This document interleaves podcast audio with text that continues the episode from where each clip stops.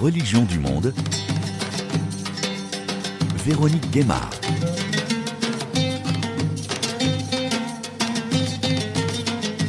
Bonjour à tous. Après la chute de l'organisation de l'État islamique en Irak et en Syrie, dans quelle situation se trouvent les chrétiens de cette région du monde qu'on appelle les chrétiens orientaux?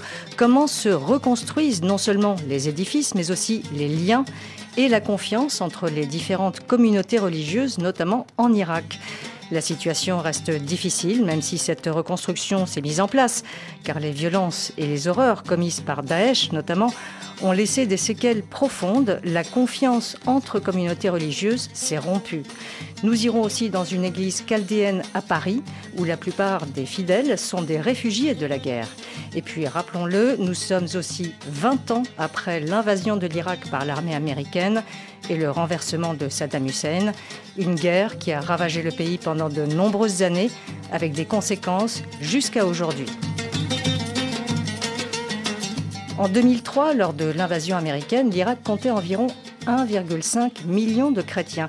Aujourd'hui, il ne serait plus que 300 à 400 000, soit à peine 1% de la population.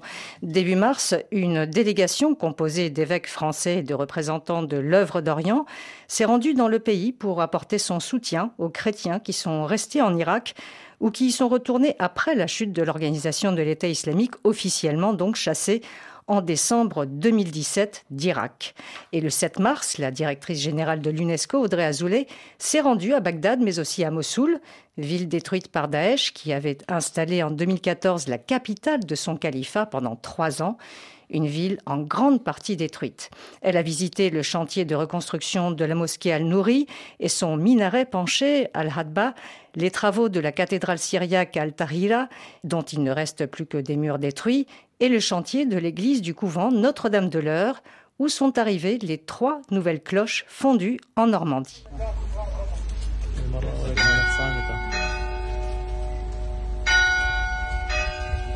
Bonjour monseigneur Pascal Golnisch. Bonjour. Vous êtes le directeur général de l'œuvre d'Orient depuis 2010, une organisation qui est engagée auprès des chrétiens d'Orient dans 23 pays au Moyen-Orient, dans la Corne de l'Afrique, en Europe orientale et en Inde. Les habitants de Mossoul ont donc entendu les trois cloches de l'église Notre-Dame de l'Heure sonner à nouveau le 7 mars dernier. Vous étiez quelques jours plus tôt avec des évêques français en Irak. Ces cloches qui sonnent, c'est un symbole du retour à la paix, un lien avec l'histoire, mais aussi un symbole d'espoir pour l'avenir. C'est ce qu'a déclaré Audrey Azoulay, la directrice de l'UNESCO. Qu'est-ce que le son de ces cloches? Signifie pour vous Alors pour notre histoire de France, évidemment, cela est significatif parce que ces cloches ont été données, apportées par... Euh, l'impératrice euh, Génie ou sous le Second Empire. Et c'était donc euh, l'église euh, des dominicains. Les habitants de Mossoul étaient habitués pour regarder l'heure, tout le monde n'avait pas de montre. On regardait au clocher l'heure qui était affichée. Malheureusement, Daesh a détruit d'innombrables monuments, et en particulier cette horloge, ce clocher. Mais Daesh a également détruit de nombreuses églises, de nombreuses mosquées beaucoup de monuments des Yézidis. Alors personne ne savait en France qu'étaient les Yézidis. C'est une population extrêmement paisible qui euh, vivait d'une très ancienne religion, un peu proche euh, des religions de Perse. Et alors ils ont été mis à mort, exécutés, les femmes vendues à Mossoul comme esclaves sexuelles de manière abominable. Alors revoir ces mosquées qui se reconstruisent, ces églises qui se reconstruisent, ce clocher qui se rétablit et de nouveau l'horloge en marche, c'est vraiment un signe de vie et d'espérance pour les habitants de Mossoul parce que le pire ennemi maintenant aujourd'hui, pour les chrétiens comme pour les autres, c'est la désespérance. Mmh. Ce sont des peuples à qui on a cassé toute espérance. Et il faut leur ouvrir un futur, il faut qu'ils aient de nouveau confiance pour un avenir dans leur pays. Un chrétien d'Irak, c'est un Irakien. C'est pas quelqu'un qui est en apesanteur de nulle part. C'est un Irakien qui aime son pays. Sa terre. Autant que, je l'espère, euh, des Français aiment le leur. Même s'ils râlent dans leur pays, j'espère quand même qu'ils aiment leur pays. Donc ce sont des gens qui aiment leur terre et on ne quitte jamais sa terre de natale, sa terre de ancestrale euh, de gaieté de cœur. Mmh. S'ils la quittent, c'est parce qu'il s'est passé des choses horribles, qu'ils craignent qu'elles se reproduisent, qu'ils ont des enfants, qu'ils ne veulent pas que leurs enfants soient de nouveau victimes. On va entendre euh, justement des témoignages. Monsieur Golnisch, vous êtes euh, également vicaire général de l'archevêque euh, de Paris pour l'ordinariat des catholiques orientaux en France. Vous allez nous raconter aussi ce dernier voyage que vous avez effectué avec des évêques de France. Mais tout d'abord, je voudrais que vous nous rappeliez qui sont ceux qu'on appelle les chrétiens orientaux alors bien sûr, les chrétiens d'Orient, c'est ceux qui sont plus à l'Est que nous, et que nous, les Occidentaux, on appelle les Orientaux. Mais c'est un peu plus compliqué que ça, parce que c'est aussi une référence historique. Euh, les auditeurs savent que l'Empire romain, assez vite, a été coupé en deux. Il y avait un Empire romain d'Occident, nous, les Latins, et un empire romain d'Orient qui était plutôt dans la mouvance de Constantinople, on va dire. Cette ligne de partage traverse la Méditerranée. L'Égypte, c'est déjà l'Orient. La Libye, c'est encore l'Occident. Euh, la Serbie, c'est l'Orient. La Croatie, c'est l'Occident. La Pologne, c'est l'Occident. Euh, L'Ukraine, la Biélorussie, c'est l'Orient. Donc vous voyez, c'est une ligne encore très importante pour la, vie de la Méditerranée et de l'Europe. Alors, ce qu'on appelle les chrétiens d'Orient, c'est ces chrétiens de la partie orientale de l'Empire romain, même si après ça, à l'Orient de cet Orient, euh, en Inde, en Chine, au Japon, aux Philippines, il y a aussi des chrétiens, mais qu'on n'appelle pas les chrétiens d'Orient parce qu'eux, ils ont été évangélisés par les latins par les Français, les Italiens, les Espagnols, etc. Tandis que ces chrétiens de la partie orientale de la Méditerranée, ils n'ont été évangélisés par personne d'autre que par le Christ, et c'est eux qui nous ont évangélisés. C'est en ce sens-là que ça fait une population très particulière. Alors on parle, euh, par exemple, des Chaldéens, des Assyriens, des Syriaques? Alors, si je commence à vous toutes si les on reste décrire, dans cette région du on Moyen-Orient. sera encore là euh, demain, mais pour faire très bref, il y a donc un monde que je vais appeler grec, qui est vraiment celui lié à Constantinople. Bon, plutôt le nord, mais aussi le sud. On appelle les Grecs Melkites, qu'on retrouve au Liban, en Syrie, etc. Ça sont les Grecs. Et après ça, il y a les Sémites, qui euh, des, parlaient araméen, la langue du Christ. Et ces Sémites, on va dire pour être bref, il y en a qui étaient dans l'empire de Perse, c'était les Chaldéens, mais la Perse, c'était non seulement l'Iran d'aujourd'hui, mais aussi une bonne partie de l'Irak. Et puis il y avait des Syriaques qui étaient dans la partie ouest, près de la Méditerranée, près d'Antioche, etc. Les Syriaques, les Maronites, etc. Ils étaient finalement dans l'Empire byzantin. Voilà, c'est tout cela, les chrétiens d'Orient, euh, jusqu'à aujourd'hui. Ce sont des gens qui ont hérité d'une langue, d'une culture, d'une histoire. Il y, a, les Arméniens aussi. Vous comprenez, aujourd'hui, les Arméniens qui sont au Moyen-Orient, c'est des rescapés du génocide de 1915. Tandis que les Maronites, ils ont toujours été là, dans les montagnes, à cheval, entre le Liban et la Syrie d'aujourd'hui. Vous voyez, ce sont des cultures différentes des histoires différentes, des langues différentes, des traditions spirituelles, liturgiques différentes, qui expliquent qu'il y a diverses églises. Mais ça ne veut pas dire que c'est une guerre entre eux. Vous voyez, c'est simplement des, des différences d'histoire et de culture.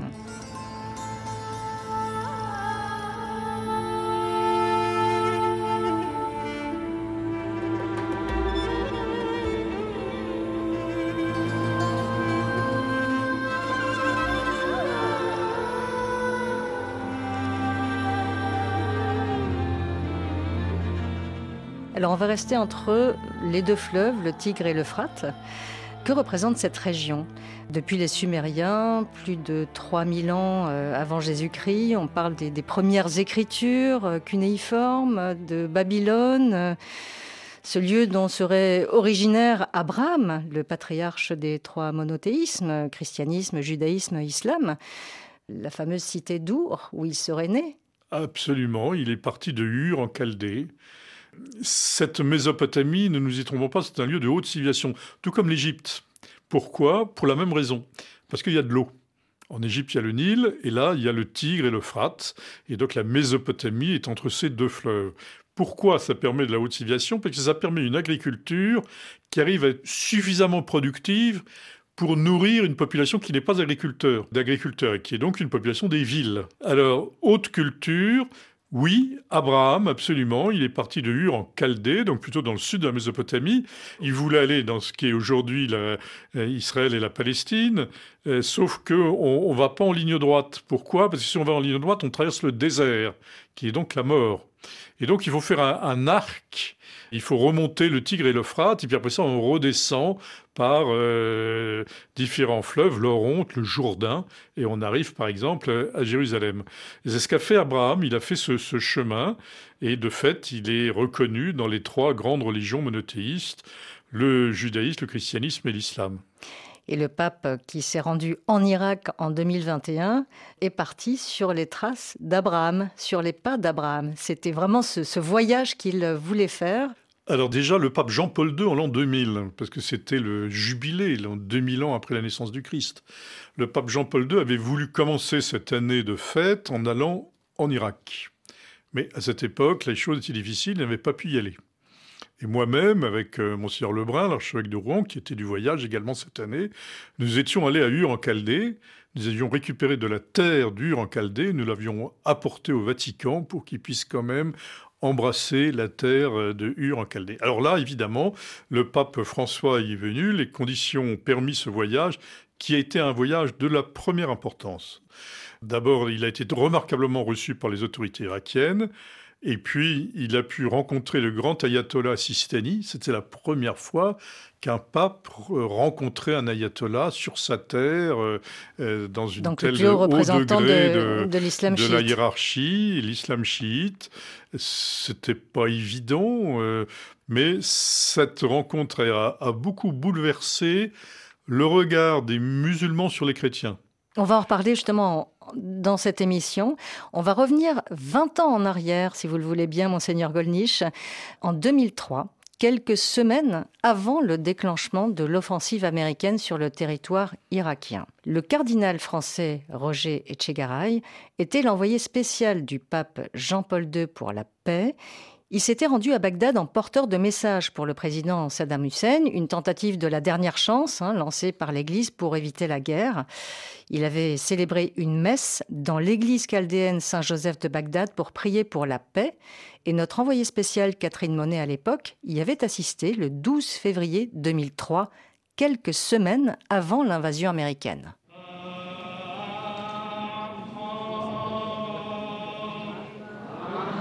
Une femme, la tête recouverte d'une fine dentelle, prie et chante, les yeux fermés. Une autre, un chapelet à la main, ne cesse de répéter Amen. Des larmes coulent sur son visage.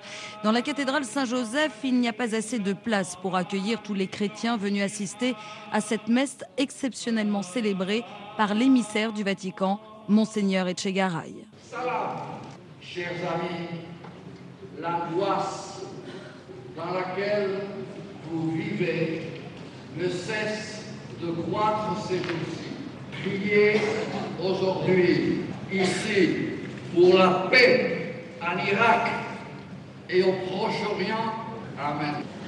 Shukra. Les mains se pressent aussi doucement entre voisins pour donner la paix du Christ. Les fidèles réunis sont visiblement émus et touchés de la présence de Monseigneur Etchegaray. Ce n'était pas facile pour lui de venir ici. Il est avec nous pour parler de paix et prier Dieu. Il est comme une colombe qui nous amène la paix. Ce vieux croyant ajoute immédiatement quelques louanges destinées à son président. Mieux vaut être prudent. La minorité chrétienne d'Irak sait qu'elle est particulièrement vulnérable en cas de conflit. Dans cette cathédrale, construite sur la terre d'Abraham et d'Ibrahim, la ferveur religieuse se mêle à l'espoir d'en finir bientôt avec l'angoisse de l'attente. Monseigneur Pascal Golnisch, nous sommes très exactement 20 ans après. Quelle est votre réaction à l'écoute de ce reportage? Miracle de la radio qui peut permettre de faire euh, revivre ces événements et entendre cette belle voix du cardinal Chegaray que j'aimais beaucoup. C'est très impressionnant parce que de fait, le pape a voulu éviter cette guerre, tout comme la France sachant bien qu'il n'y avait pas de ces fameuses armes de destruction massive que personne n'a jamais retrouvées, et qu'une guerre n'apporterait que des catastrophes. Euh, cependant, les États-Unis ont voulu tout de même pénétrer en Irak de manière illégale, puisqu'ils n'ont pas eu l'aval du, Conseil de sécurité, puisque la France avait menacé de son veto une telle décision au Conseil de sécurité. Et d'ailleurs, il y a eu des sanctions, des représailles économiques euh, des États-Unis contre la France. On l'a un peu oublié. Bref, les Américains sont entrés quand même de manière illicite. Ils reconnaîtraient leur erreur aujourd'hui ça rendrait plus crédible ce qu'ils euh, disent au sujet de l'Ukraine et de la Russie euh, aujourd'hui.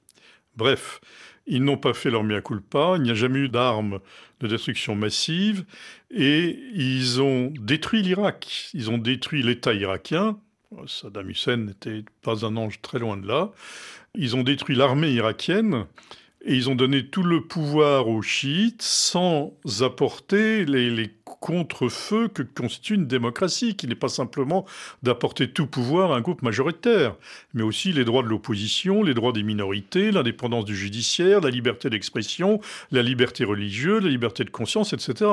C'est tout cela qu'ils auraient dû apporter et qu'ils n'ont pas du tout apporté.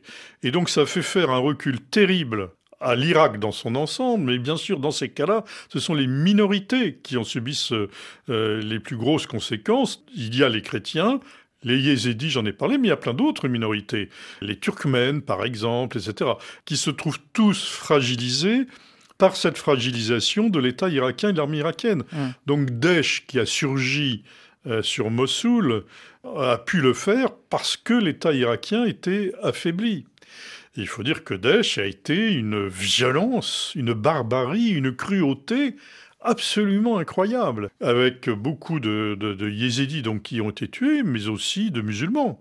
Tout musulman ne plaisant pas à Daesh est immédiatement exécuté, et parfois dans des conditions d'une rare cruauté.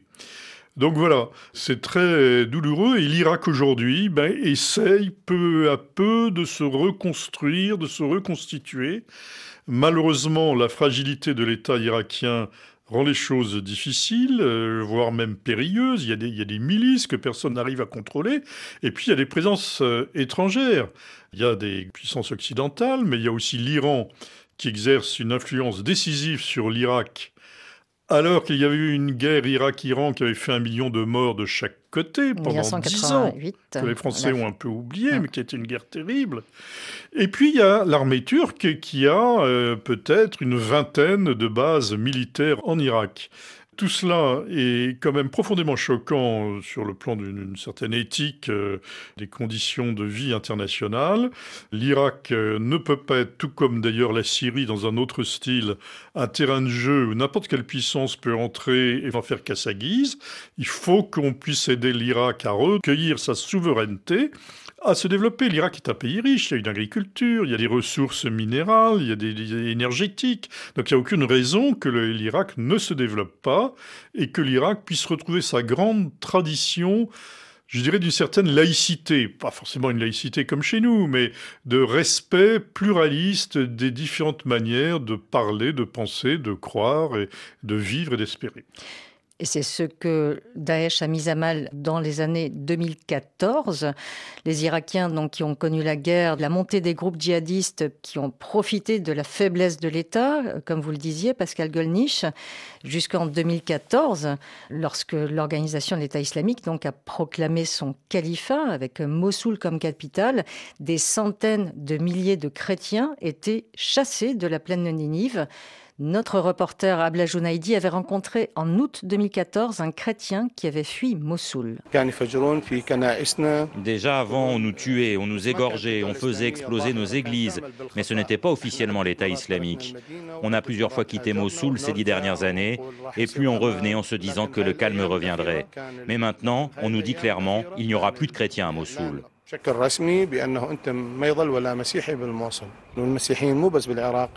Les chrétiens souffrent partout dans la région, pas seulement en Irak. Les politiques se moquent de voir les gens fuir et se faire tuer. Ceux qui soutiennent l'État islamique ne voient que leur intérêt. Je ne connais rien de la politique, mais je vois le résultat. C'est nous qui payons le prix. Pourtant, nous voulons rester, garder notre identité, mais eux veulent nous en priver par tous les moyens. Monseigneur Pascal Golnisch, vous étiez rendu vous-même à Erbil en 2014 avec Monseigneur Dominique Lebrun, archevêque de Rouen, pour rencontrer la communauté chrétienne à l'époque qui avait fui la plaine de Ninive. Des milliers de déplacés donc de ces régions prises par l'organisation inter-islamique comme Bassam qu'on vient d'entendre. Et début mars cette année, quand vous êtes allé à Mossoul, à Karakoche, avec une délégation d'évêques de France, qu'est-ce qui vous a frappé? C'est des images que euh, ni Monsieur Borin ni moi ne pouvons oublier parce que nous, on n'est pas des professionnels de la Croix-Rouge ou de Médecins du Monde qui sont peut-être plus habitués à ce type de situation. Donc en 2014, quand vous vous en êtes En 2014, cette population était sur les trottoirs, complètement traumatisée. Si vous voulez, en une matinée, un vendredi, on leur a dit avant midi, vous devez avoir quitté euh, votre maison. Euh, que les auditeurs imaginent simplement que on leur dise cela. Eh ben, avant vendredi midi, vous devez avoir quitté chez vous et tous vos biens sont confisqués. Donc ça a été terrible. Au mois d'août, évidemment, il fait une chaleur torride. Ils ont dû marcher dans des conditions très pénibles.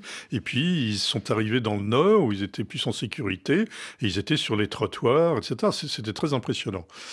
Le ministre des Affaires étrangères français, je tiens à, lui rendre hommage, et, et M. Fabius est venu très vite immédiatement en avion à la rencontre de ces réfugiés. Et le pseudo calife du pseudo-califat avait dit à ses collaborateurs, en, désignant une place à Mossoul, j'y mettrai la tête du pape quand je l'aurai décapité. Il ne l'a pas décapité et le pape est donc revenu, il s'est tenu sur le même endroit. Il était bien vivant et il a prié. Euh, et c'était très impressionnant. Le président de la République, M. Macron aussi, est venu euh, là à Mossoul. Et là aussi, c'était extrêmement impressionnant parce qu'il c'était le premier à y réaffirmer une puissance occidentale qui voulait rappeler la vie d'une certaine manière. En 2021 également. Voilà, donc il a demandé qu'il y ait un consul de France à Mossoul, qui courageusement y est présent. Monsieur Macron m'a dit, vous savez, je n'aurais jamais pu faire ce voyage si le pape n'avait pas fait son propre voyage avant. Autrement dit, le pape a un peu ouvert les portes. Je tiens à noter que euh, depuis, il y a un curé qui courageusement est revenu dans Mossoul. Au début, il était quasiment seul. Il y a d'autres chrétiens qui l'ont rejoint. Mais il me dit, depuis que je suis là, ça fait quelques mois que je suis là, toute la journée, les musulmans défilent dans mon presbytère pour me dire merci d'être revenu, merci d'être là, nous avons besoin de vous. Et donc, on voit bien que de très nombreux musulmans ont été choqués, scandalisés par ce qu'a fait Daesh. Et que de ce drame qui a fait des milliers de morts dans des conditions atroces, etc., des destructions terribles, eh bien, très curieusement, malgré tout, de manière étonnante, peut surgir un fil peut-être fragile, mais de quelque chose de positif, ce défilé de ces musulmans dans le presbytère chrétien revenu à Mossoul pour dire leur amitié à ce nouveau curé qui est installé.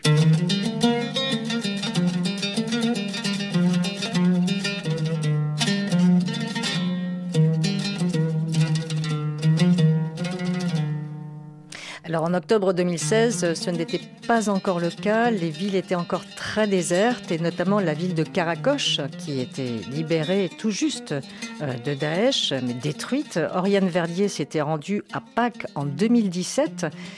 Euh, mais celle qui était autrefois la plus grande ville chrétienne d'Irak était encore bien déserte. Les rues de Karakoche sont désertes, bordées de maisons en ruine ou brûlées. Sur le boulevard principal, un jeune homme en chemise à carreaux discute avec les militaires. Je suis originaire de Karakoche, mais maintenant j'habite à Inkawa, près d'Erbil. Je suis venu pour la Pâque. C'est un sentiment intense de visiter mon ancienne église, même si elle est à moitié détruite. Notre ville, nous ne pouvons pas l'abandonner pour toujours et l'oublier. C'est notre ville, nous y avons des souvenirs. C'est difficile pour nous. J'espère que tous les habitants, surtout les réfugiés dans les villes autour, reviendront bientôt pour commencer une nouvelle vie ici. Monseigneur Pascal Golnisch, vous êtes rendu également à Karakoche. Vous disiez qu'à Mossoul, c'est difficile de revenir, de reprendre euh, place dans la ville détruite. Qu'en est-il à Karakoche Qu'est-ce que vous avez pu observer? Vous savez, Karakoche, tout comme euh, votre collaboratrice, moi je suis retourné deux jours après que Daesh ait été chassé avec l'évêque. Et de fait, c'était très impressionnant d'arriver dans une ville détruite et vide. Les Français ont été très généreux euh, à, travers notre organisation, l'œuvre d'Orient, mais à travers d'autres organisations aussi. On s'est mis tous ensemble pour essayer de reconstruire les maisons. Et petit à petit, les gens sont revenus. Vous savez, c'est comme un arbre à la fin de l'hiver, au début du printemps, où on sent qu'on croit l'arbre mort à voir comme ça, puis la sève recommence à circuler, et puis la vie reprend. Alors ça d'abord, ça a été un petit marchand qui vendait des tomates, et puis il y en a eu un deuxième, et puis, et puis, et puis, et puis, et puis la vie a repris. Et de fait, maintenant, il y a plus de 30 000 personnes dans une ville qui semble tout à fait agréable. J'aimerais quand même redire cette histoire que j'ai vécue, qui m'avait vivement touché. Donc quand les gens ont été chassés de, de, Caracoche, vous savez, il faut, s'asseoir avec la famille, parce que la famille a besoin de raconter le, drame, le traumatisme qu'elle vient de vivre. Et là-bas, euh, parce que je suis prêtre, euh, avec la famille, il faut faire une prière. Donc on priait le, Notre Père, le Notre Père des chrétiens, et se termine par cette phrase Pardonne-nous nos offenses comme nous pardonnons à ceux qui nous ont offensés. Euh, dire ça de manière habituelle dans une paroisse le dimanche, ça, bon, très bien. Mais là, évidemment, ça prenait un, un, écho particulier. Je vois une vieille dame euh, dont je garderai le visage toute ma vie qui me dit prier pour que je sois capable de pardonner. Cette femme, elle avait tout perdu, tout avait été, elle a été chassée de chez elle, et, elle avait ce désir de pardon. Et là, je crois que les chrétiens ont une mission, et c'est pour ça que leur, notamment leur présence à Mossoul est importante aussi, pour dire qu'ils ne sont pas dans la vengeance, mais qui sont dans une autre attitude de pardon et puis de regard sur l'avenir d'espérance.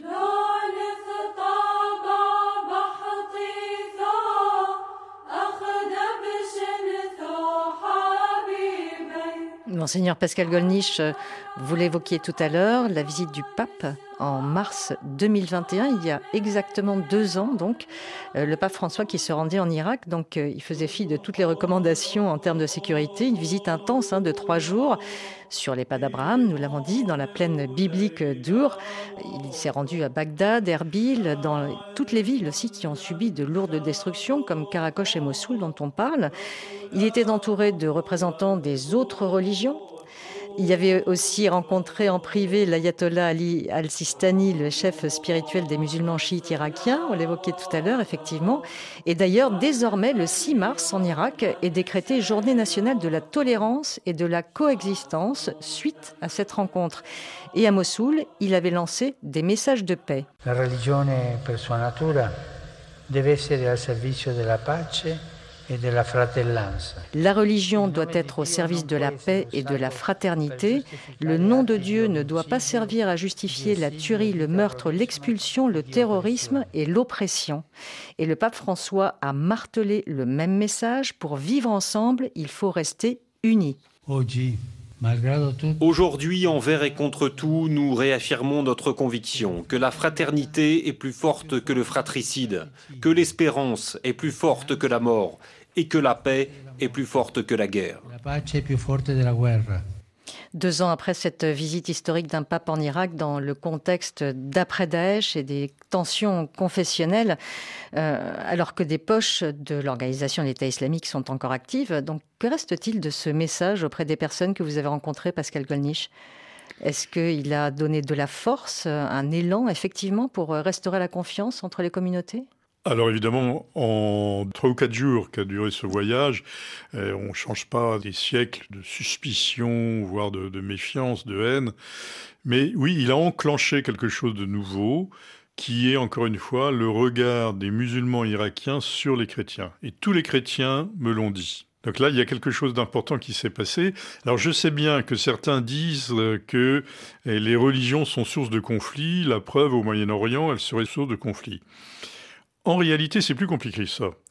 Quelqu'un qui est sincèrement croyant croit à la fois en une réalité qui le dépasse et reconnaît l'autre, même s'il ne partage pas la même religion, dans cette même attitude. Et donc il y a d'emblée une démarche de proximité, de rapprochement, de, qui peut assez vite être d'une forme d'amitié qui existe au Moyen-Orient. Ce qui est source de conflit, c'est quand les religions sont manipulées par les politiques. Parce qu'évidemment, euh, une religion a une influence sur la population. Donc un politique qui s'empare de la religion, qu'elle soit chrétienne, musulmane, juive ou autre, ça lui donne un pouvoir considérable. Donc c'est la manipulation des religions par les politiques qui engendre des conflits, pas les religions elles-mêmes. Évidemment, à charge pour les religions de ne pas se laisser manipuler et de rester dans une certaine liberté par rapport aux politiques. C'est un combat pour tout le monde, pour chacun. Mais encore une fois, une religion honnêtement vécue ne peut pas conduire à la haine, quelle qu'elle soit.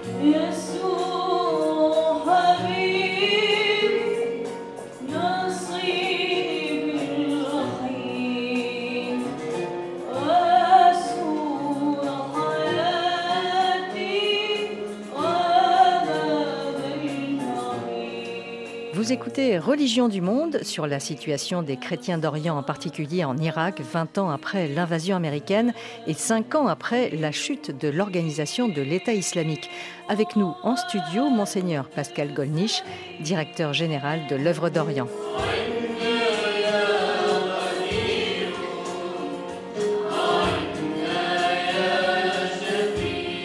J'ai pu assister un dimanche à la messe de l'église Notre-Dame de Chaldée à Paris, une messe en araméen auprès de fidèles chaldéens d'Irak, la plupart réfugiés depuis 10 ou 20 ans, comme l'explique le curé de la paroisse, le père Momtaz Kasha, originaire de Duhok au Kurdistan irakien.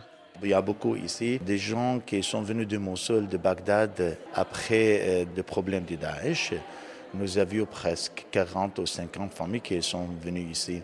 Cette église comme l'église chaldéenne, les prières en aramien, on peut dire en chaldéen, au même temps on utilise toujours arabe. Et doucement, comme vous avez entendu aujourd'hui, on utilise un peu la lecture en français parce que ça fait dix ans, ils sont là euh, les chrétiens, les familles qui sont venues, nous avons maintenant les, enfants, ils ne comprennent pas bien, il faut qu'on parle un peu le français. Alors nous avons 80-90 familles ici, autour de Paris. Et nous avons aussi à Sarcelles, presque 250 familles irakiennes, et nous avons l'autre qui sont venus de Turquie. Qu'est-ce qu'a représenté la visite du pape François il y a deux ans Ça a été important pour vous? Oui, bien sûr. Je suis euh, allé en Irak après devenir le pape François. Je m'attendais de prêtres, des évêques. Vraiment, il y avait un grand changement. La mentalité des gens. L'évêque de Mosul, il était venu ici, le Chaldéen, Monseigneur Najib.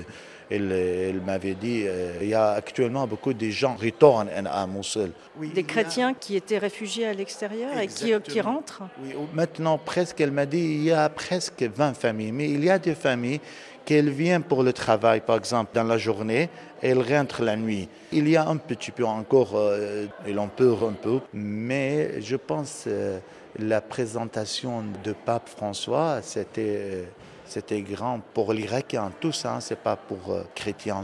On était vraiment besoin de ça. Monseigneur Pascal Golnisch, euh, donc euh, le prêtre, le curé de cette église Notre-Dame de Chaldée, euh, dit un petit peu ce que vous disiez, effectivement, que la visite du pape a quand même donné un espoir, un élan. Oui, je crois que c'est assez impressionnant. Il a été accueilli à Bagdad par des paroles très fortes de celui qui était le président de la République à l'époque, et il a changé, et qu'il a accueilli et qui le dit, nous, musulmans irakiens, nous savons bien qu'avant nous, il y avait des chrétiens. Vous allez me dire, c'est une vérité historique assez banale, mais de l'entendre dire euh, par une haute autorité devant des radios, devant des télévisions, ça a eu un poids euh, particulier. Il y a vraiment un rôle d'artisan de paix de la part des chrétiens. Alors, Monseigneur Golnisch, euh, le père Momtaz Kacha parle de ce rite chaldéen. C'est assez particulier. La messe est en araméen. On dit que c'est la langue de Jésus. Qui sont les chaldéens parmi les chrétiens orientaux? D'une certaine manière, ce sont les chrétiens du début. Je veux dire, euh, le christianisme est né en Orient. Le christianisme, une religion asiatique. Jérusalem, c'est en Asie. Donc, on ne peut pas s'étonner qu'il y ait des chrétiens orientaux. Euh, c'est plutôt nous qui sommes bizarres. Hein. C'est les chrétiens occidentaux qui sommes étranges. Et il y a des chrétiens occidentaux parce que des orientaux ont apporté l'évangile à l'Occident. Alors, ces chrétiens, soit se retrouvaient dans la partie ouest de la région il dépendait d'Antioche, qui est un grand centre culturel, et, ça donnait ce qu'on appelle les Syriaques, où il se trouvait dans l'empire de Perse, et c'était les Chaldéens. Mais cette église chaldéenne a assez vite coupé du reste parce que la Perse était en guerre contre l'Empire byzantin, contre Antioche, contre Rome, etc. Et donc cette église de Perse a évangélisé en Inde, où il y a toujours euh, une église orientale fondée par eux. Il y a, plusieurs millions de fidèles dans, la côte ouest de l'Inde, le Kerala. Ils ont évangélisé chez les Mongols et ils ont évangélisé en Chine. On a retrouvé des traces archéologiques de cette église où moitié en mandarin et moitié en chaldéen, donc en, araméen, une sorte de profession de foi sur une stèle qui était enfouie en Chine. Donc c'est très émouvant de voir combien cette église a été évangélisatrice, mais alors plutôt vers euh, l'extrême-orient. Et donc c'est à travers l'église que cette langue araméenne perdure oui, essentiellement, c'est l'Église qui fait euh, connaître et perdurer cette... Euh, vous savez, il y a des gens qu'on appelle les pères de l'Église, c'est-à-dire les premiers écrivains chrétiens qui souvent sont connus dans les langues grecques et dans les langues latines, mais il y en a eu aussi dans la langue araméenne, et il y en a eu d'ailleurs aussi dans la langue arabe.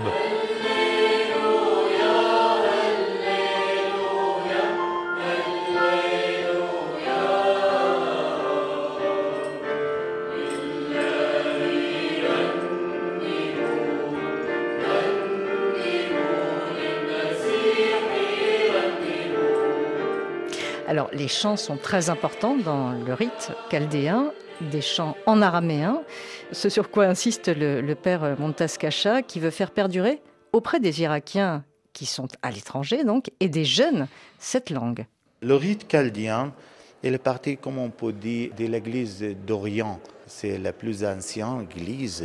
Le premier rite, par exemple, le, le messe qu'on a fait très ancien, euh, la langue araméenne chaldéen on utilise toujours ça. Et pour ça, on dit euh, que nous, nous encore, on parle la langue de Jésus-Christ vraiment. Jusqu'à aujourd'hui, par exemple, mon, euh, ma village, elle s'appelle Mangesh. Toujours, dans la famille, la première langue, c'est araméen, c'est chaldien. On parle entre nous. Par exemple, quand je parle avec papa, maman, on parle toujours. Et pour ça, dans l'église aussi, toujours, toujours, on utilise le rite chaldien et on a fait une rencontre avec le pape François hier. On a parlé avec lui. On a dit une chanson en aramien, comme il était content, le pape François. je pense la langue aramienne ou chaldien, il va rester. Par exemple, ici, il y a des chorales. On essaie toujours de donner les cours en langue aramienne. Et parmi les jeunes de la chorale, Lourdes Léa Halaf, 23 ans, longs cheveux noirs, travaille dans la mode. Du haut de ses talons aiguilles, elle raconte l'exil de sa famille originaire de Mossoul.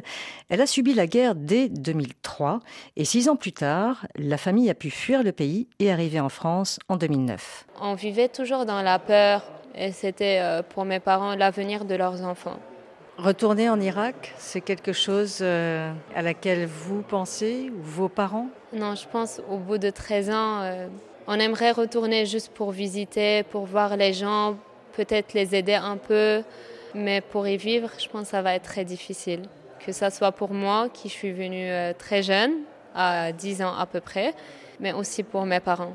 On ne se sent pas en sécurité. On est toujours dans la peur, parce qu'on ne sait pas ce qui va arriver dans les secondes à venir. Je pense très fort aux gens qui vivent encore et qui n'ont peut-être pas le choix de, quitter.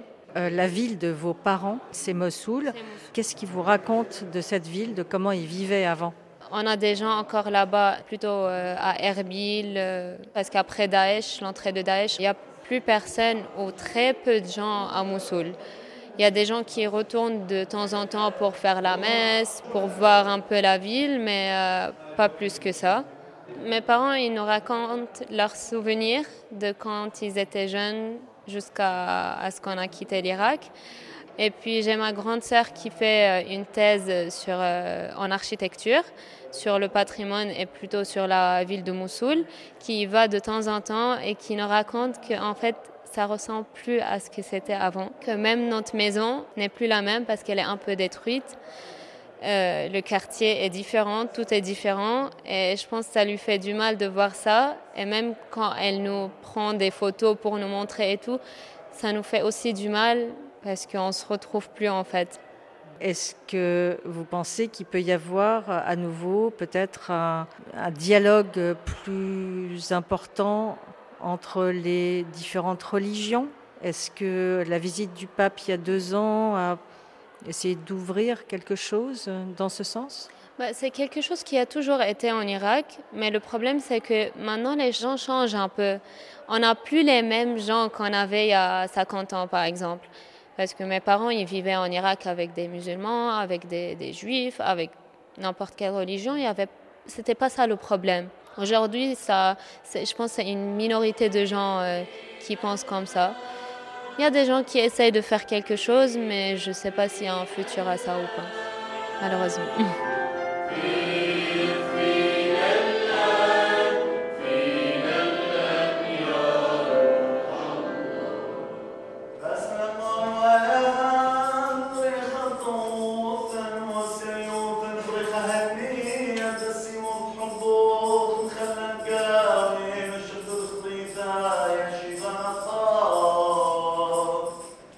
Et après la messe, tout le monde se retrouve pour échanger des nouvelles, bavarder.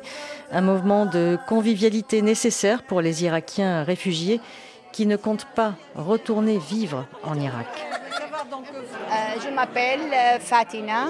vous êtes de quelle euh, ville? Mosul, en Irak, en nord en Irak. Vous êtes arrivé quand en France? 2014, quand la Daesh est entrée à Mosul et toute la chrétienne partie ad hoc à Kurdistan, 20 jours et directement ici, à la France. Maintenant, c'est bien. Mais si Daesh euh, retourne à la Mosul, directement changer avec Daesh.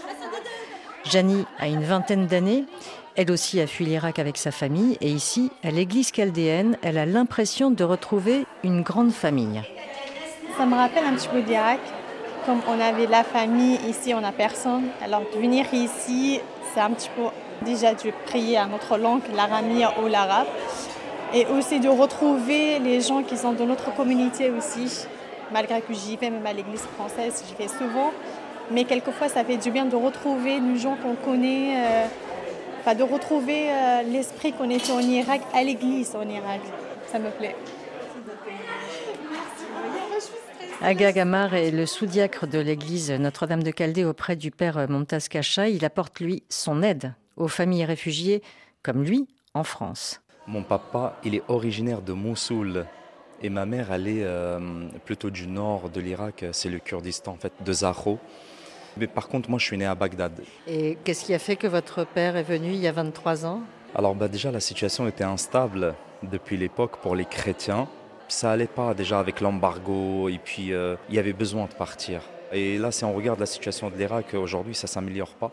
Espérant bien un jour ça s'améliore, mais euh, autant que chrétien, euh, c'est un peu difficile de vivre euh, en, Irak. Mais on se réunit tous ici le dimanche et après, s'il y a besoin, quelqu'un a besoin d'aide ou quoi que ce soit, bah, j'essaierai de faire mon mieux pour l'aider. C'est avec le temps, de quoi il a besoin. Et puis je remercie beaucoup l'ordinariat de Paris, des chrétiens orientaux, Monseigneur Pascal Golnisch et le Père Jean-Marie, qui font un énorme travail pour les chrétiens orientaux pour qu'ils soient un petit peu bien installés et qu'ils ne se sentent pas un petit peu étrangers, on va dire ça comme ça, parce que la langue, comme il a dit le père tout à l'heure, c'est un peu difficile. Même aujourd'hui, il y a beaucoup de familles encore, que ça fait peut-être 7-8 ans qu'ils sont là, ils ne parlent pas le français.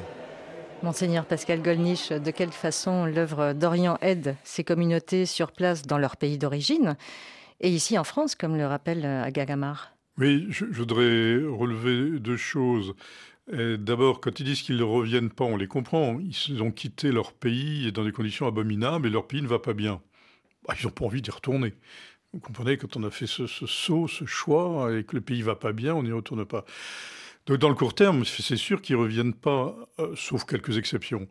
Mais dans le moyen long terme, ça va dépendre de ce que deviendra l'Irak. Est-ce que l'Irak va continuer à s'enfoncer? Est-ce que l'Irak sera dans la stagnation? Ou est-ce que l'Irak, comme nous l'espérons, va se développer, se déployer? Alors, je sais qu'ils n'aiment pas trop que je prenne cet exemple, mais je le prends quand même. Le peuple juif, 19 siècles après avoir quitté la Terre sainte, il est retourné en Terre sainte, 19 siècles après. Alors que vous savez, moi, quand on me dit jamais, moi j'attends l'histoire, elle est plus compliquée que ça. Donc voilà, il faut avoir un peu de recul historique. Euh, que sera l'Irak dans 5 ans, dans 50 ans, dans un siècle, etc. On verra bien si on retourne ou on retourne pas. Voilà. La deuxième chose, c'est que pour toutes ces communautés orientales qui sont donc euh, en France notamment, mais dans d'autres pays d'Occident aussi, il y a un défi de tenir ensemble deux choses garder leur identité, garder leur tradition. Ce serait trop dommage qu'ils les perdent. On n'a pas envie qu'ils deviennent comme une autre paroisse catholique de plus en France. Ils font partie de l'Église de France, mais ils ne sont pas latins, ils n'ont pas vocation à l'être. En même temps, il ne faut pas qu'ils se recroquevillent sur, il ne faut pas que ce soit une réserve d'Indiens où euh, ils cultiveraient l'entre-soi en étant totalement marginalisés tant dans l'Église de France que dans la société française. Donc il faut tenir les deux. Vous voyez, je vois par exemple quelque chose d'assez heureusement réalisé chez les Arméniens, qui depuis 70 euh, ans ont à la fois gardé leur identité arménienne, ils sont parfaitement intégrés euh, en France et dans l'Église de France. Donc voilà un peu ce qui est le défi qu'il y a pour eux à garder les deux. Vous voyez, comme ces jeunes gens que vous avez interviewés, on les sent quand même assez intégrés dans la société française et pourtant attachés à leurs racines, ce qui est bien légitime. Donc là, il y, a un défi. Alors comment nous les aidons? Pour ce qui est ceux qui sont en France, euh, on les aide parfois dans leurs démarches administratives, qui sont pas toujours simples, vous savez, pour un étranger. Ensuite, nous les aidons dans les cours de français pour ceux qui ont du mal avec la langue. Et puis, euh, nous les aidons donc de cette double orientation, garder leur identité. Donc, on les aide à, parfois à avoir des églises, à avoir des lieux de réunion, à avoir des écoles et en même temps qu'ils trouvent heureusement leur place. Alors, ils ne comprennent pas toujours spontanément notre société française. Ils ne comprennent pas toujours, euh, par exemple, la laïcité française ou la présence de, musulmans en France. Donc il faut essayer qu'ils arrivent à trouver leur place dans cette réalité. En Orient, nous aidons les chrétiens à aider la population. Nous n'apportons pas de l'aide aux chrétiens d'Orient comme si euh, ils avaient besoin de je ne sais quel privilège, d'ailleurs, qui sont très loin d'avoir. Nous les aidons à aider la population. Oui, parce que vous insistez, monseigneur Pascal Golnisch, euh, pour dire que ce sont tous des Irakiens, avant oui. tout. Les chrétiens, en raison de leur foi, en raison de l'évangile, considèrent qu'ils ont une mission pour aider la population dans son ensemble. Donc dans les écoles et dans les hôpitaux, comme je l'ai dit, il y a des chrétiens, il y a des musulmans, des riches et des pauvres, etc. Donc c'est ce sens-là du service de la population qui est la véritable force des chrétiens aujourd'hui. Vous voyez, les chrétiens d'Orient aujourd'hui ne sont plus une force politique, ni une force militaire, heureusement, ni une force financière. Non, la vraie force des chrétiens d'Orient, c'est d'être des chrétiens. Et donc de se mettre au service de la population, d'être artisan de paix, d'être capable de pardon, capable de réfléchir à la citoyenneté pour tous, aux, valeurs euh, finalement qui permettent à une société de vivre. Beaucoup de choses passent par le soutien à la formation. Vous savez, le meilleur rempart contre le fondamentalisme, c'est d'éviter la misère et d'éviter que les gens ne soient sous-cultivés. Donc euh, tout ce qui va dans le sens de l'éducation, c'est toujours essentiel. C'est la jeunesse, mais c'est aussi l'avenir d'un pays. Merci, monseigneur Pascal Golnisch, d'avoir été en studio avec nous pour nous parler des chrétiens orientaux et en particulier de la situation en Irak.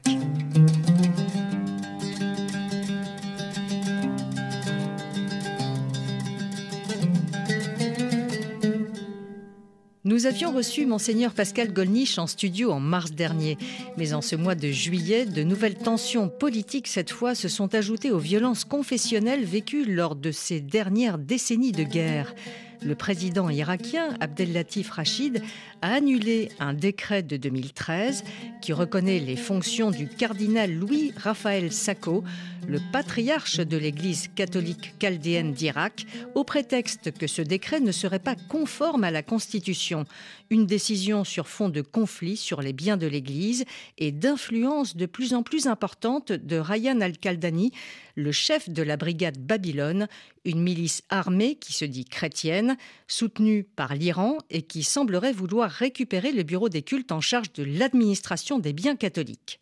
Ryan Al-Kaldani a aussi porté plainte pour diffamation contre le patriarche, désormais menacé par un mandat d'amener.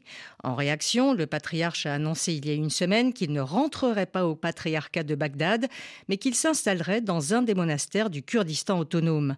Cette décision de la présidence irakienne a suscité un tollé chez les chrétiens, mais aussi chez les représentants sunnites.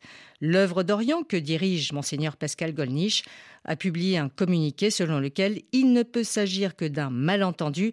Cette révocation institutionnelle nuit à l'Irak tout entier et à son image d'ouverture éclairée par l'accueil du pape François il y a deux ans. L'œuvre d'Orient invite donc à revenir sur cette révocation institutionnelle. C'est la fin de cette émission réalisée par Ludivine Amado, reportage et entretien de Véronique Guémard. Vous pouvez réécouter cet épisode sur le site rfi.fr, l'appli Pure Radio, Twitter ou Facebook à la page Religion du Monde. À la semaine prochaine.